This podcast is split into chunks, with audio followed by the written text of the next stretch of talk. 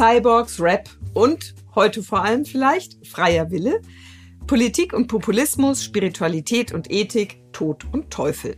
Ein Podcast mit Menschen, die was zu sagen haben. Hier ist Erleuchtung garantiert. Ich bin Dorothea Lüttekens, Religionswissenschaftlerin an der Universität Zürich und sitze hier mit einem zusammen, der vermutlich viel mit dem freien Willen zu tun hat.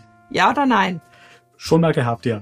Genau, die Stimme, die stammt von Tobias Jammertal. Das ist unser neuester Zugang in der Fakultät bei uns in Zürich, in der Theologischen Fakultät, Professor für Reformationsgeschichte.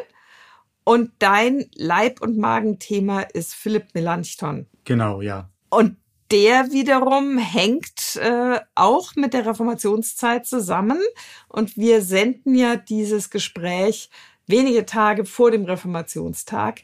Deshalb finde ich es extrem passend, dass du da bist. Vielen Dank. Ja, gerne. Hat mich gefreut, eingeladen worden zu sein. Vielleicht können wir gleich mal einsteigen mit dem guten Philipp. Wieso fällt mir der ein bei Reformation? Und was war das überhaupt für ein Mensch? Also der passt tatsächlich auch genau zu diesem Zeitpunkt, weil dieser Mensch mit dafür verantwortlich ist, dass wir überhaupt sowas haben wie ein Datum, mit dem manche Menschen die Reformation besonders verbinden. Also Aber ich dachte, das wäre Luther mit den Thesen und Zwingli mit dem Wurstessen. Das wissen wir inzwischen, aber dass wir jetzt zum Beispiel über Luther wissen, hängt tatsächlich am Melanchthon, weil er der Erste war, der diese Geschichte von diesem Thesenanschlag erzählt hat. Und das hat sich ja dann quasi weiter verbreitet wie ein Lauffeuer. Melanchthon war damals gar nicht dabei. Das heißt, das ist eine Geschichte, die er gehört hat, die er dann weitererzählt hat und die dann irgendwann zum allgemeinen Wissen mhm. geworden ist. Aber selber dabei gewesen war er da noch nicht. Er war zu dem Zeitpunkt noch in Tübingen. Was hat er da gemacht? War wahrscheinlich gerade dabei, die äh, letzten Stunden für seine Kurse vorzubereiten, die er für irgendwelche Studienanfänger gehalten hat. Für irgendwelche Studienanfänger? Also er war an der Universität Tübingen im 16. Jahrhundert, also 15, 15 rum und 15, 17 vermutlich auch noch, also in diesem Zeitraum. Und was hat er da gemacht? Also wie kam der dahin? Ja, Philipp Melanchthon ist ein bisschen so ein Wunderkind. Also der kommt in einem Alter nach Tübingen.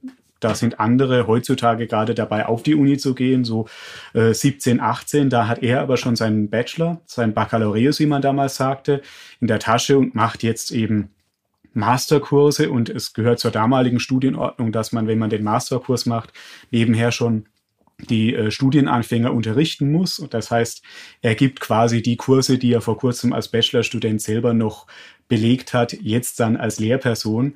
Und nebenher macht er eben seine Masterkurse und, und was, hat, was studiert er denn überhaupt? Zu dem Zeitpunkt ist es noch die Philosophie. Mhm. In einem ganz breiten Sinne. Das unterscheidet sich ein bisschen von dem, wie wir es heute machen, weil es quasi so eine Art Studium Generale war. Also man hat genauso gut auch Fragen von Geometrie, Mathematik behandelt. Das läuft alles unter diesem großen Dach. Und er fängt in Tübingen an, Theologie zu studieren, aber beruflich ist er da eigentlich gerade noch mit anderen Dingen beschäftigt, eben philosophische Grundlagenkurse eigentlich. Nur um es mal ganz kurz noch zu rekapitulieren. Also der kleine Philipp ist offensichtlich extrem nicht nur lernbegierig, sondern auch begabt. Kommt er aus einer Familie, die sich's leisten kann, ihn dann auf nicht nur Schulen, sondern eine Uni zu schicken? Ja und nein. Also er kommt eigentlich nicht aus Verhältnissen, die übermäßig akademisch sind. Er mhm. kommt so aus dem Handwerkerbürgertum mhm. einer kleinen Landstadt in der Nähe von, äh, in der Nähe von Mannheim. Pforzheim, mhm. äh, da Kenn zwischen ich, diesen ja. beiden Orten. Aber er hat entfernte familiäre Beziehungen zu Johannes Reuchlin, der unter der damaligen humanistischen Bewegung so einer der Großen war.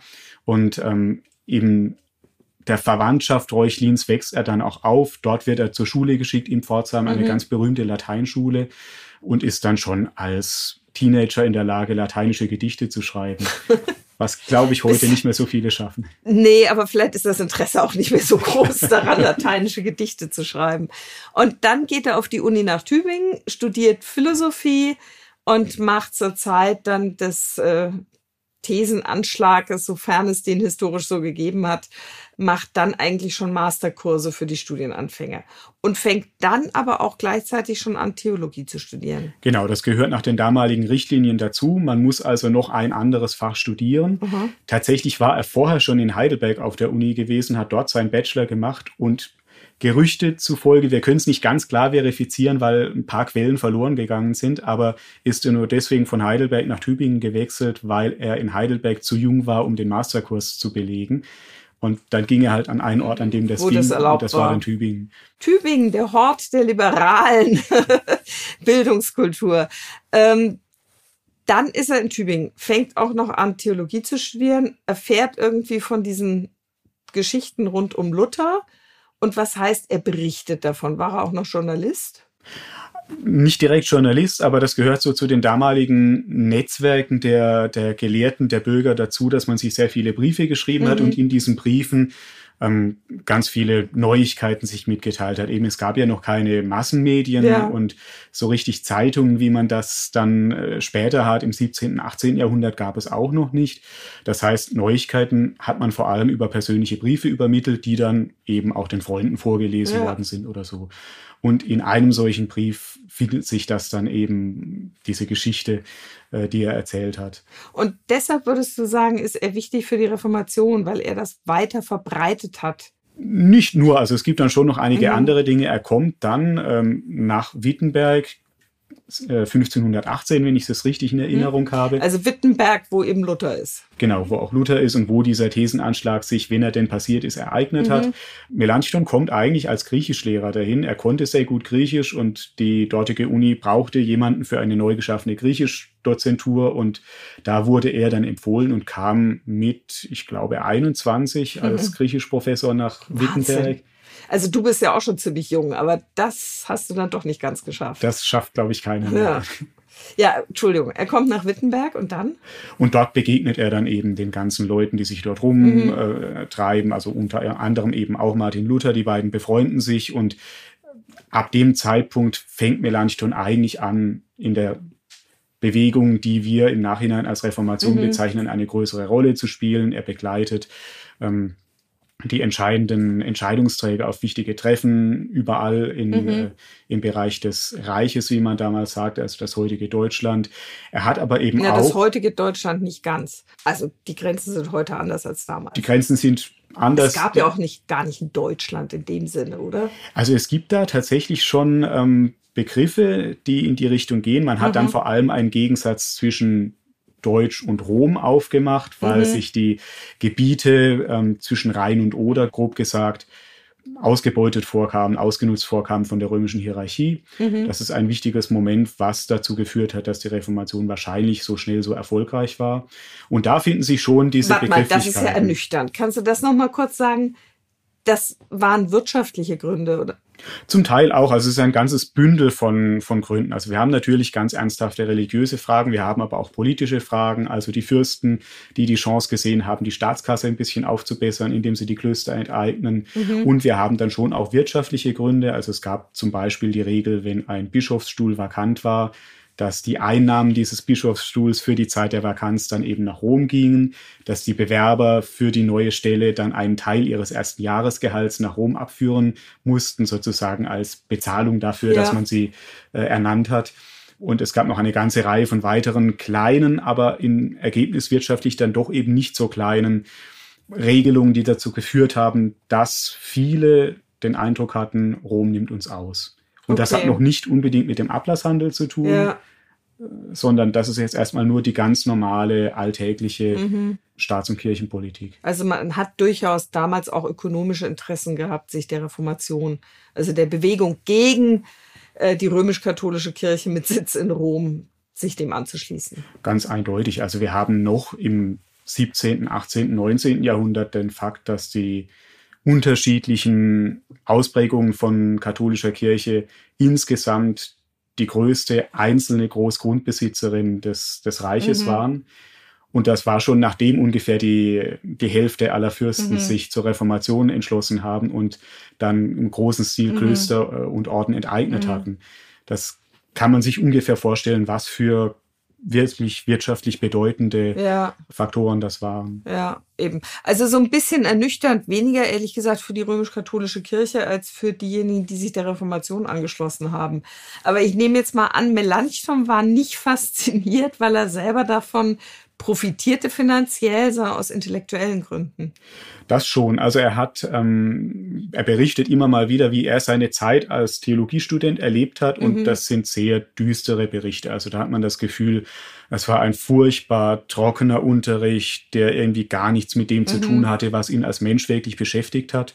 Und bei den reformatorischen Theologen hat er das eben gefunden. Da hat er gemerkt, hier geht es tatsächlich um mich mhm. als gläubige Existenz, als Mensch mit Sorgen, mhm. mit Nöten. Und die können mir was davon sagen, was Gott damit zu tun mhm. hat, können mir zeigen, wie ich aus dieser Situation, wenn es mir vielleicht auch äh, gerade wirklich nicht gut geht, wie ich da einen, einen Ausweg finde. Mhm. Also wir haben auch viele briefliche Zeugnisse, dass Melanchthon ein Mensch war, der sich viele Sorgen gemacht hat. Um, Warum? Äh, ganz unterschiedliche Dinge. Also er hat große Angst vor Kriegen gehabt, weil er seine Eltern in einem Erbschaftskrieg in Süddeutschland verloren hat.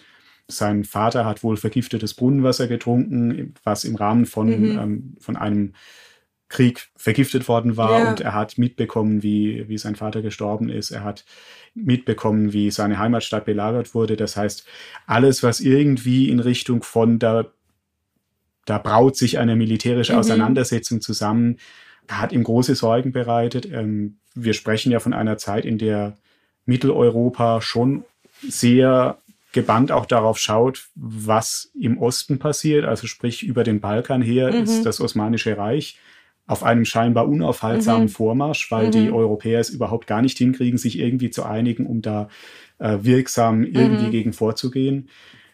Mitten im 16. Jahrhundert, während auf irgendwelchen Konferenzen über die Reformation gestritten wird, belagern die Osmanen beispielsweise Wien. Mhm. Und das sind alles Dinge, von denen weiß er, weil die Leute sehr gut ja in Briefkontakt stehen, sich darüber berichten. Davor hat er schon große Angst. Er schläft schlecht, ähm, hat Albträume, davon, davon hören wir. Sein Magen war wohl etwas sensibel. Äh, er erzählt immer wieder in seinen Briefen auch, dass er das Essen in Wittenberg nicht gut vertragen hat. Gut, also ehrlich gesagt, meine Erinnerungen an die Wissens äh, Wittenberger kulinarischen Höhepunkte sind auch ambivalent. Aber also ich habe unglaubliche Knödel da mal essen müssen. Ich weiß gar nicht, ob man die da Knödel nennt. Kann sein. Ja, als Jugendliche. Es war, es war, weißt du, es war so diese Konsistenz, die im Mund immer größer wird, immer oh, ja. größer und man hat das Gefühl, man kann es nicht runterschlucken. Aber ausspucken darf man es natürlich auch nicht, weil eingeladen. Gut, aber das, das wäre ein anderer Exkurs. Also ich kann Melanchthon verstehen. Dem geht's also nicht gut in dieser Zeit in Wittenberg. Der hat Angst, sowohl offensichtlich für äh, vor lo eher lokal orientierten inner, wenn man sagen kann, innerdeutschen Kriegen als auch vor dem vorrückenden Osmanischen Reich und hat aber irgendwie das Gefühl, mit dieser reformierten Theologie da ein Stück weit Lebenshilfe zu bekommen. Kann man das so knapp sagen? Das schon. Also er, er hat ja zuvor eine Theologie beigebracht, die doch sehr stark darauf setzt, was der Mensch alles tun sollte. Mhm. Und hört jetzt eben dass es im Angesicht Gottes darum eigentlich aber gar nicht geht. Mhm. Das gibt natürlich ein Stück Freiheit. Mhm. Also ich muss mich Gott gegenüber nicht beweisen. Das entlastet schon, wenn ich, mhm. wie Melanchthon es war, nach allem, was wir aus seinen Selbstzeugnissen wissen, ein sehr gläubiger Mensch war. Mhm. Und dann ist das natürlich ein Unterschied, ob mein Gott von mir eine Abrechnung äh, möchte am Ende des Monats mhm. oder ob mein Gott mir so viel Vertrauen entgegenbringt, dass er sagt, das brauche ich nicht das hört sich für mich jetzt ziemlich sehr nach, mit meinen rudimentären Kenntnissen nach Luther an. Gibt es da auch einen Unterschied? Beziehungsweise vielleicht noch spannend, wir sitzen ja jetzt hier in Zürich und da hat man immer so ein bisschen ambivalentes Verhältnis, wenn der Name Luther fällt. Melanchthon war ja, wenn ich das richtig weiß, kein so lupenreiner Lutheraner, sondern da lassen sich durchaus Bezüge auch zur Schweizer Reformation herstellen. Ja, unbedingt. Ich meine, der Begriff Lutheraner ist für das 16. Jahrhundert sowieso schwierig, weil vieles von dem, was wir heute als Lutheraner bezeichnen, gibt es erst seit dem 19. Jahrhundert. Mhm. Aber das wäre jetzt ein anderes Thema. Was bei Melanchthon tatsächlich ganz klar so ist, der kommt aus Südwestdeutschland, der hat mit ganz vielen Akteuren, die dann in Südwestdeutschland und in der Schweiz aktiv waren, entweder zusammen die Schulbank gedrückt oder mit ihnen zusammen studiert, sei es in Heidelberg, sei es in Tübingen. Ähm, Tübingen ist ja die Fakultät, die auch beispielsweise bei den Zürcher Disputationen ähm, ein gewisses Interesse hat, weil Tübingen die Fakultät des Bistums Konstanz ist, zu dem also Zürich da, gehört. Da muss man jetzt schon ziemlich viel historisches Wissen haben oder auch theologisches, theologiegeschichtliches. Okay. Vielleicht kannst du das nochmal in zwei Sätzen sagen. Zürcher Disputation, Tübingen, Melanchthon. Die Zürcher Disputationen haben jetzt mit Melanchthon selber natürlich ja. nicht direkt was zu tun. Das sind zwei Ereignisse im Jahr 1523, mhm. bei denen der Zürcher Rat versucht hat, die gewisse Unruhe, die in der Stadt aufgekommen war, ähm, über Fragen der Religion auf eine Weise zu klären, dass man hinterher weiß, wie können wir jetzt weiterarbeiten. Mhm.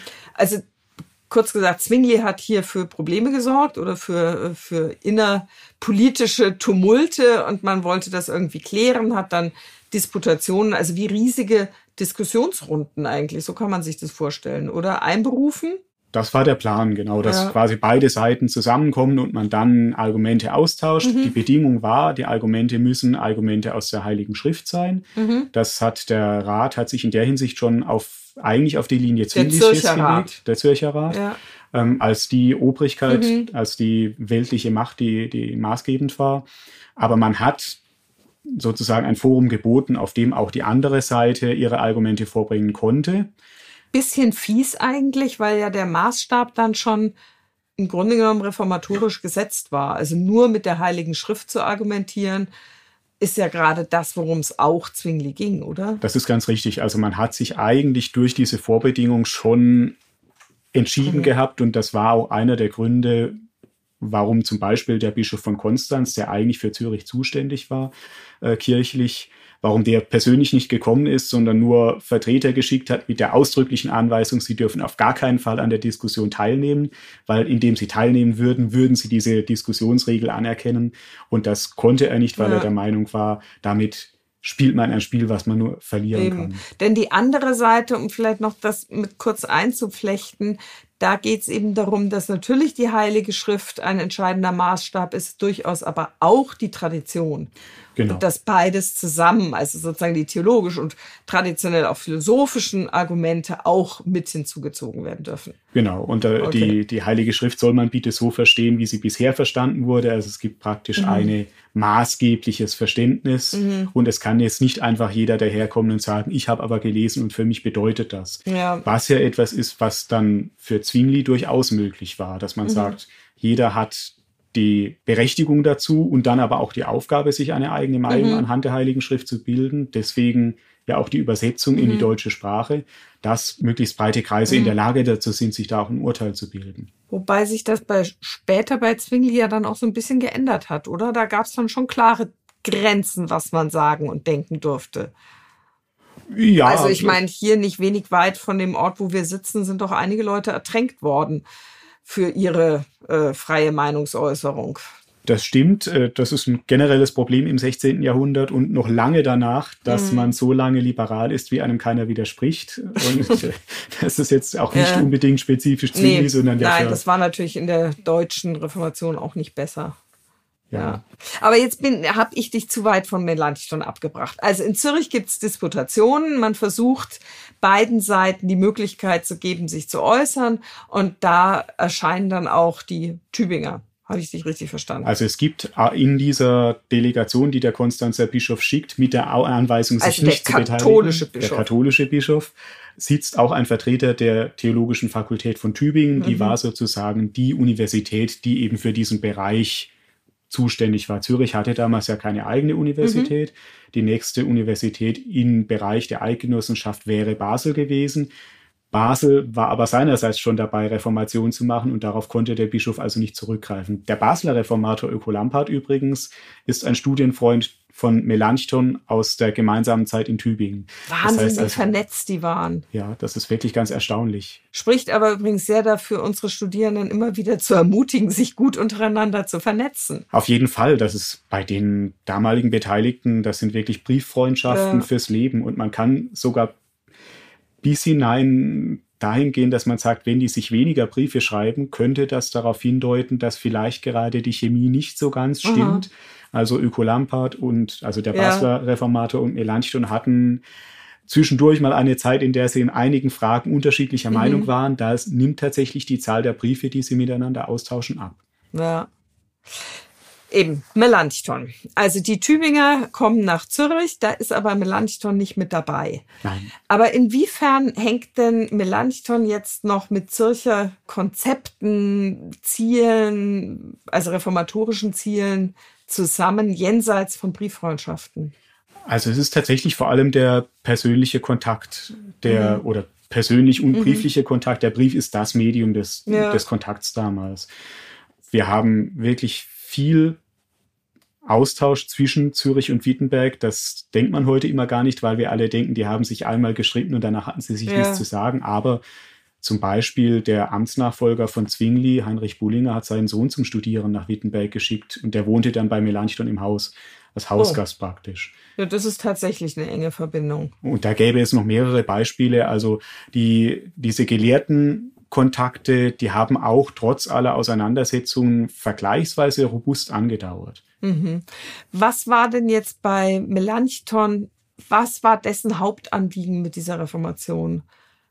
Oder ist das zu kompliziert, um es einfach zu erklären? In dem Moment, in dem ich versuche, es einfach zu erklären, vergesse ich bestimmt irgendwas anderes, was auch wichtig war. Mhm.